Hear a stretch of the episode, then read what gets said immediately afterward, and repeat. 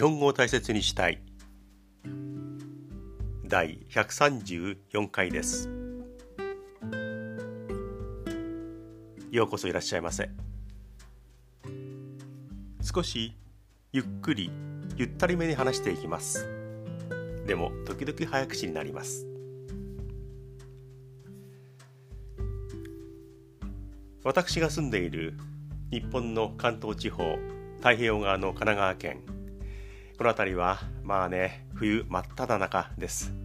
まあ、特に雪が降るとか寒さがひどすぎるこんなに寒いのかっていうところではないんですけれども今ね、えー、ちょうど冬の真ん中あたりですね。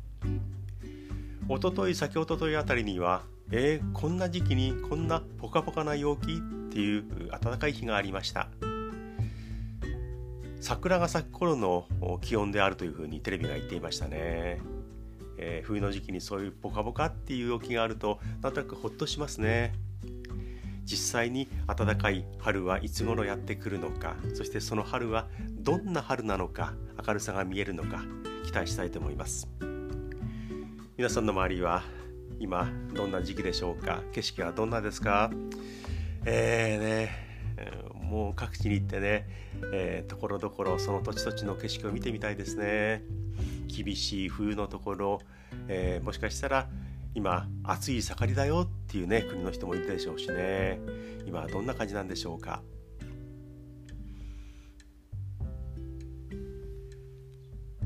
あの歌のほんの少し。かかし。さだまさし。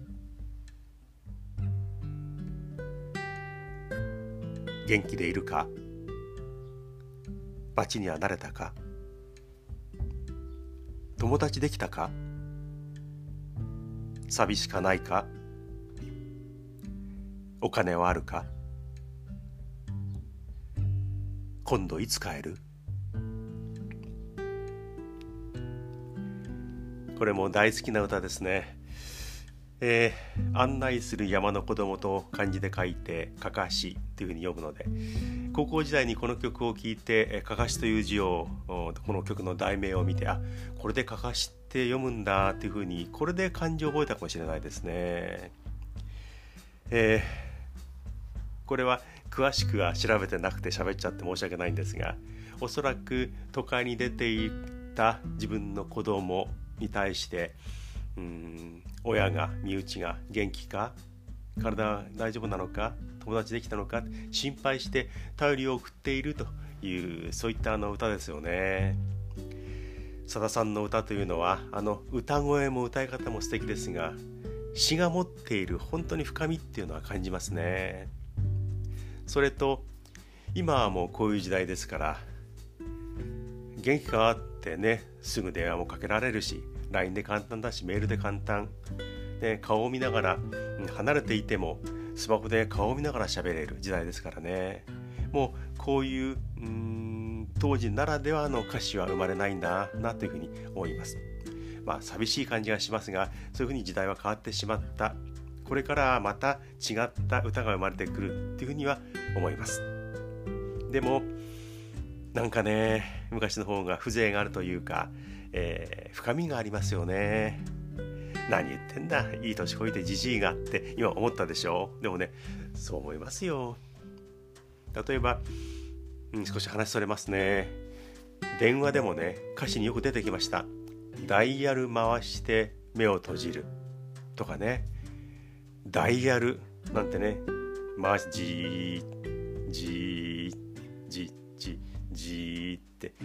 指入れてダイヤル回したんですから。ね、でメールもなければスマホもなければ LINE もない。だから電話をして相手と直接喋るしかない。で電話をかける前に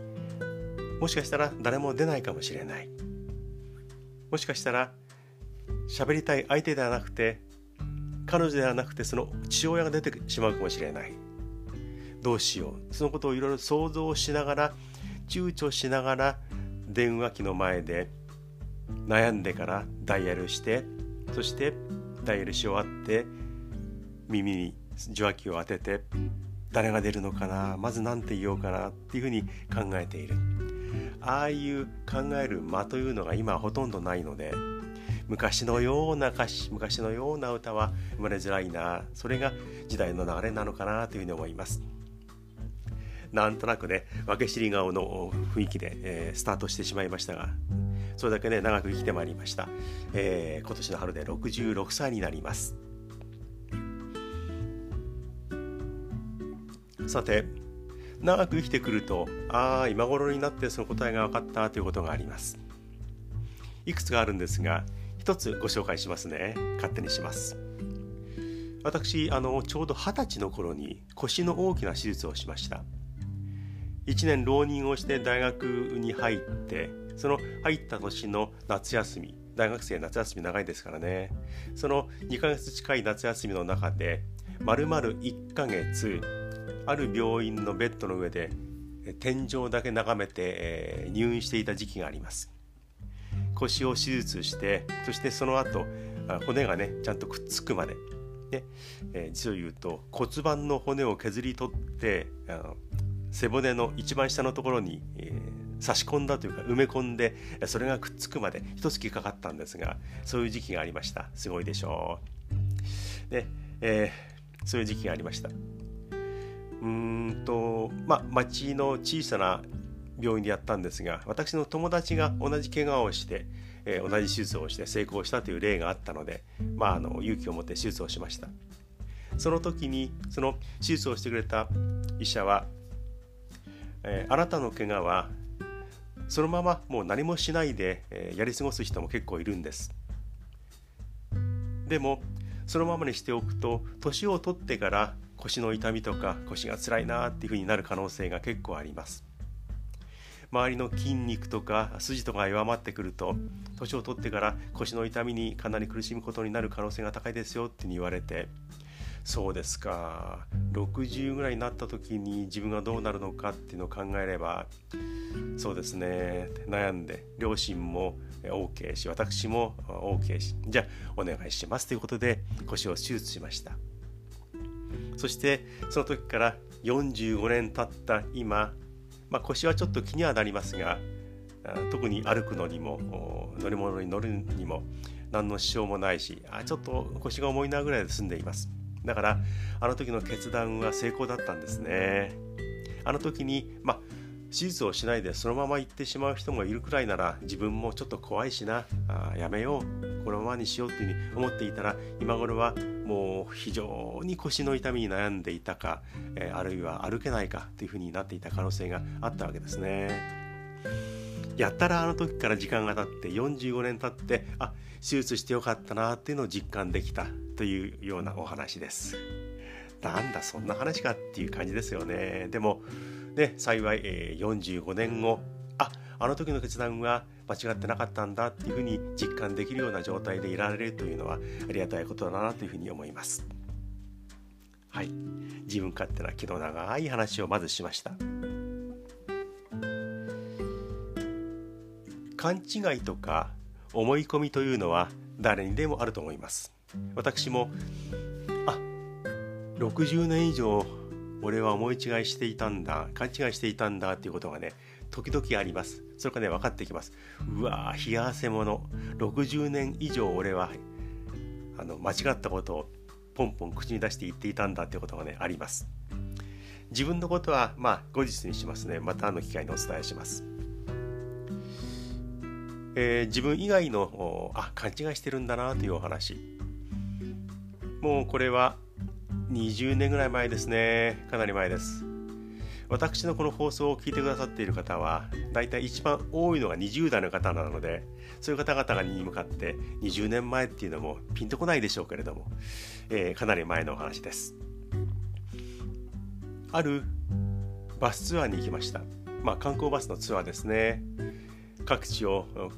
観光の名所を巡っていってそれから美味しいものを各地で食べて帰ってくるというツアーですね。えー、これは1日で、えー、各地を回るという1日バスツアーだったと思います。一時そのツアーに凝っていてねいろんなルートに行きました。伊豆半島に行く観光バスに乗った時これはもちろんバスガイドさんもつくしちゃんとしたバス会社が運営しているものですね。これに乗っていきました。えー、伊豆の各地を巡って伊豆の踊り子の話とか伊豆の名産のわさびの話とか海産物の話とか、えー、いろんな話をねガイドさんがしてくれました。である観光名所に行った時行く直前ですね、えー、バスの中でその名所についての話がありました。ある滝に行きました。これはね、えー、静岡の有名な常連の滝というのがあります。この、まあ、常連というのは、えー、漢字にすると難しい。浄水場の浄に蓮は蓮という字ですね。常連の滝。ここに、えー、行った時にバスガイドさんが説明していました。その滝には伝説があって、えー、雲。あの空に浮かんでいる雲ではなくて、えー、虫の雲ですね。スパイダーの方です、えー、その橋、えー、滝の伝説には雲のお話がある。あそうなんだ。でその伝説を生んでいる雲の種類は、えー、ガイドさんはニョロウグモニョロウグモって盛んに言ってました。45回言ったと思います。そういう伝説ですからね、えー、あるニョロウグモが現れて木こりが落としたナタを拾い上げてみたいなね、えー、そういった裏話伝説があるそうです。でニョロウグモニョロウグモっていうふうに盛んに言ってたんですがあれはね虫の名前はジョロウグモなんですよね。私ちょっと虫好きなのでジョロウグモっていう雲も知っていたし昔調べたこともありました。だからジョロウグモなのにこのガイドさんはニョロウグモって言っている。つい先ほども改めて調べたんですがやっぱりジョロウグモなんですよね。おそらくそのガイドさんが所属している観光バスの研修のノートなどには、えー、その滝の説明ではニョロウグモというふうに仮名を振った教科書があるのかもしれない。そうなるとその観光バスバスのガイドさんたちはほとんどがニョロウグモと言ってるんじゃないかなというふうに思いました。少なくともそのガイドさんは当時二十歳ぐらいに見えましたね。若いガイドさんはそこに行くたびにニョロウグモニョロウグモって説明したんですよね、ねあの時私はいやジョロウグモっていうふうにあの言うの自信があったのでガイドさんガイドさんあの余計なこと言うようだけれどもあれはニョロウグモじゃなくてジョロウグモだよ。女とかか確かに女と書いてそれで一郎二郎の郎で女の郎の組むと書くから女郎あ女郎っていうふうに読めなくもないけどもあれはね女を女ね天女とか女人禁制の女と読まずにあれは女郎雲って素直に読んでいいんだよって言ってあげればよかったんですよねでも躊躇して結局言いませんでしたね時にあのうるせえじじいだな親父だなと思われてもジョロウグモだよ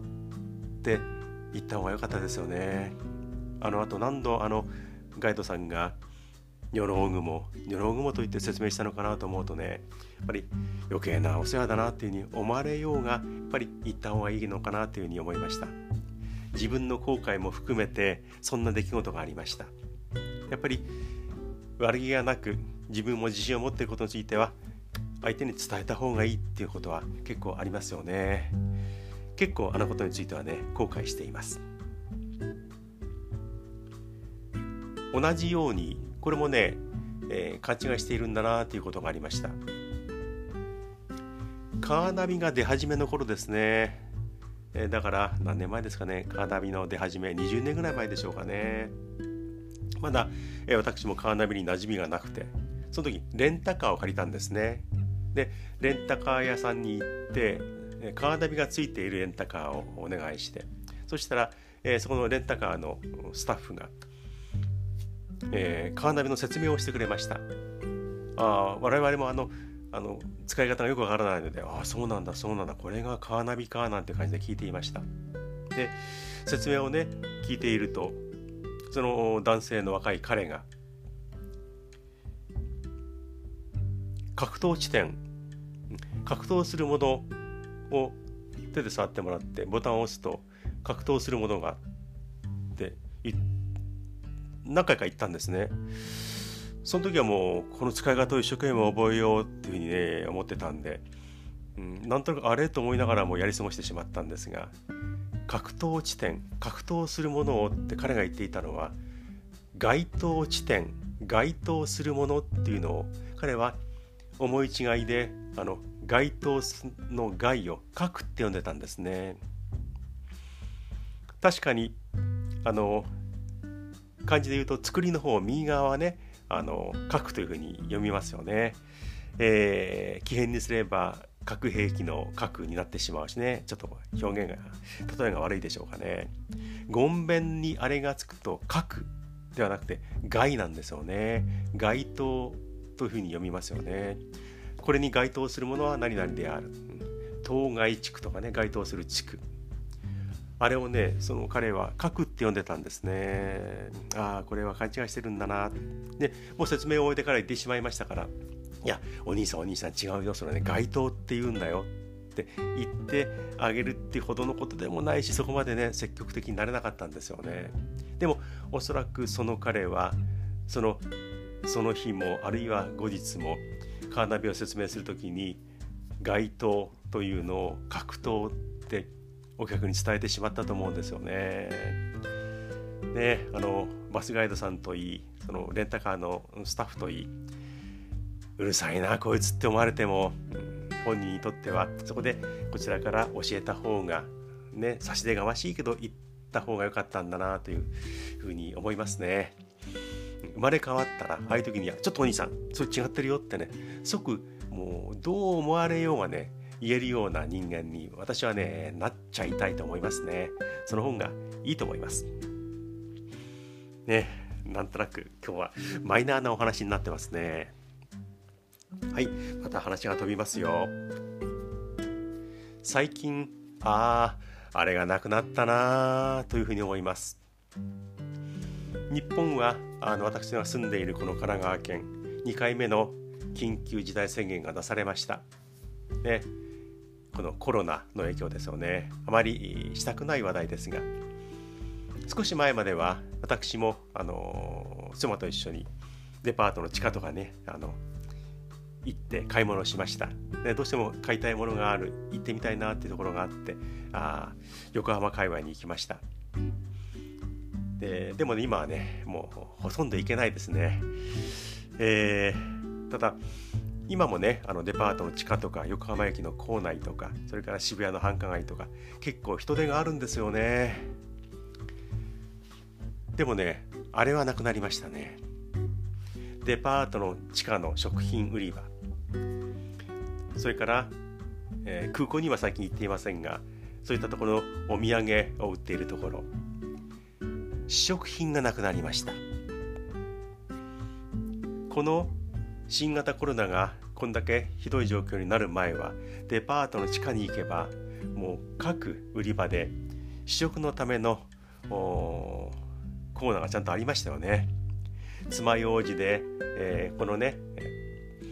うん、試食で食べられる、ね、いろんな食べ物の全部じゃないですけどかけらとかね小さく切ったものを食べて味見をすることができた。テストすることができた。あの試食ですよね。だから前はねよく思ってました。デパートの地下の食品売り場に行くたびにねこれは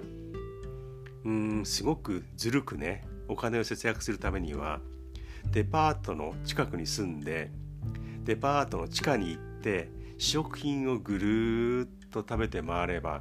これは腹いっぱいになるし食費がかかんないぞって思ったことがあります。事実そういうね、えー、テレビのドラマとか小説とかも読んだことがあります本当ですよね。当時は試食品をいっぱい出してまず食べてもらってお客に来てもらってそして買ってもらう。ついつい人情とするするすると試食して食べる、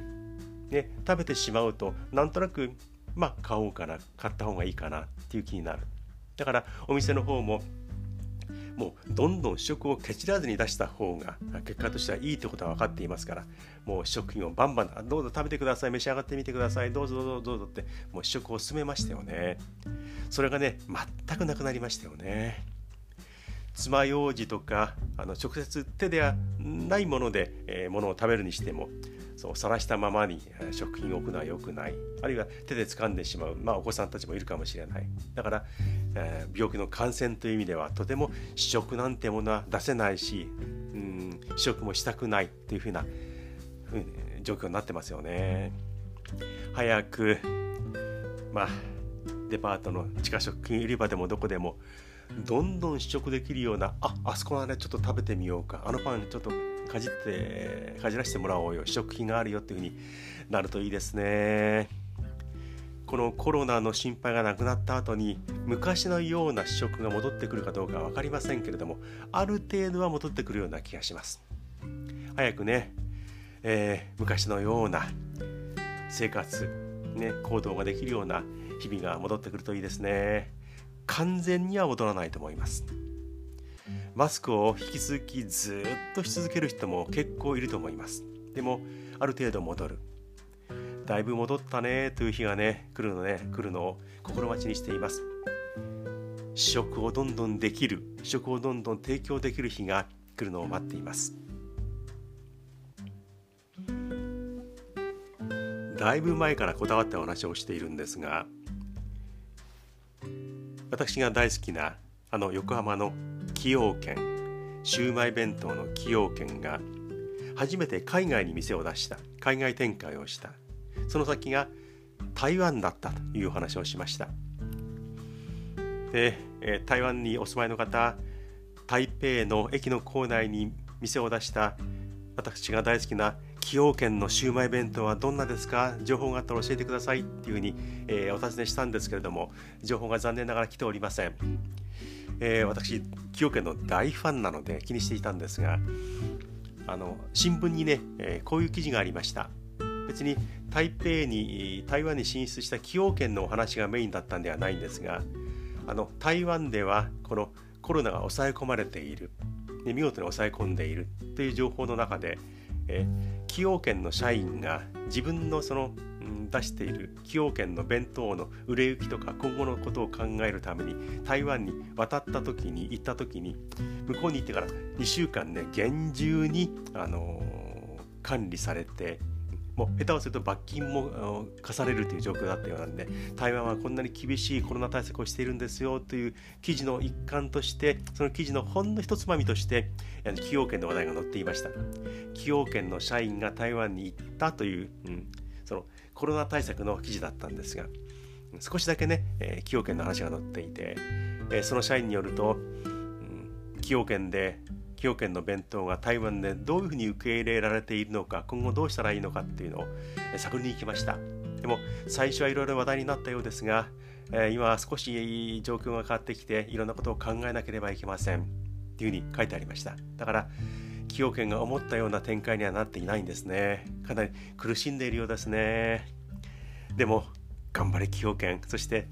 ねあのもしかしたらお口に合わないのかもしれないんですが台湾の方台北の駅の構内で崎陽軒見たらちょっとね勇気を持ってあの買ってみてください。あの美味しいですよってやっぱねお国柄でやっぱりね違うんでしょうね。でもね崎陽軒の情報が入ってきました。頑張れ崎陽軒というのを持っています。それからもう一つ。日本のカレーチェーンのココイチ。ココイチのカレーがインドに進出したんですが、えー、その後の情報が入ってきません。日本のあの有名なココイチのカレーはインドで今苦戦していますか？あるいは受け入れられていますか？もし情報があったらインドの方教えてください。崎陽軒とココイチは非常に気になっています。さて。えー、長くなりましたね。はい。YouTube の方にコメントをいただいています。私はポッドキャストで音声を配信してそして、えー、YouTube でも映像をつけて、えー、音声を配信しています。そちらの方に YouTube の方にコメントをいただきました。これはねどこのお国の方か男性なのか女性なのかも分かりません日本語さんからコメントをもらいました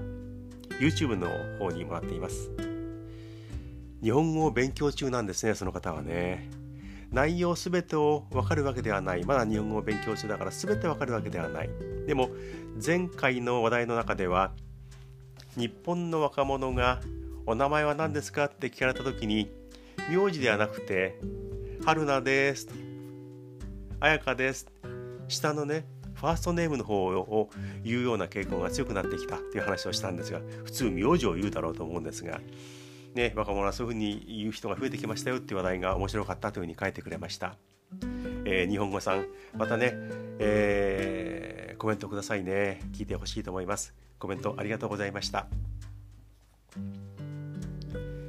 皆さんからのメールをお待ちしています。質問やご意見など何でも結構です。大切 .japanese.gmail.com こちらまでお気軽にメールを送ってください。日本語でなくても大丈夫です。えー、なんとかね、えー、読んで翻訳して、えー、読めるように頑張ります。お待ちしています。もう何気ない話題でも構わないので送ってください。そして YouTube でも私のこのしゃべりは見て聞いていただけます。私のポッドキャストの109回目から YouTube にも配信しています。だから YouTube の第1回はポッドキャストの109回目になります。映像もつけてありますので、えー、楽しんでもらいたいと思います。こちらはゆったりのんびり癒し語りという名前で、えー、検索してみてください。長い名前ですよね。少し名前を変えようかなともね、えー、思っています。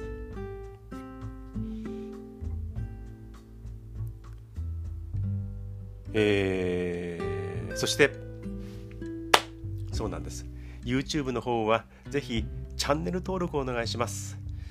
えー、ね。この登録って結構ね難しいものですね。一歩一歩ねえー、一つ一つ一人一人増えていけば嬉しいというふうに思っています。チャンネル登録をぜひお願いします。今はおはようございますでしょうか。こんにちはでしょうか。こんばんは。もしかしたらおやすみなさい。To be continued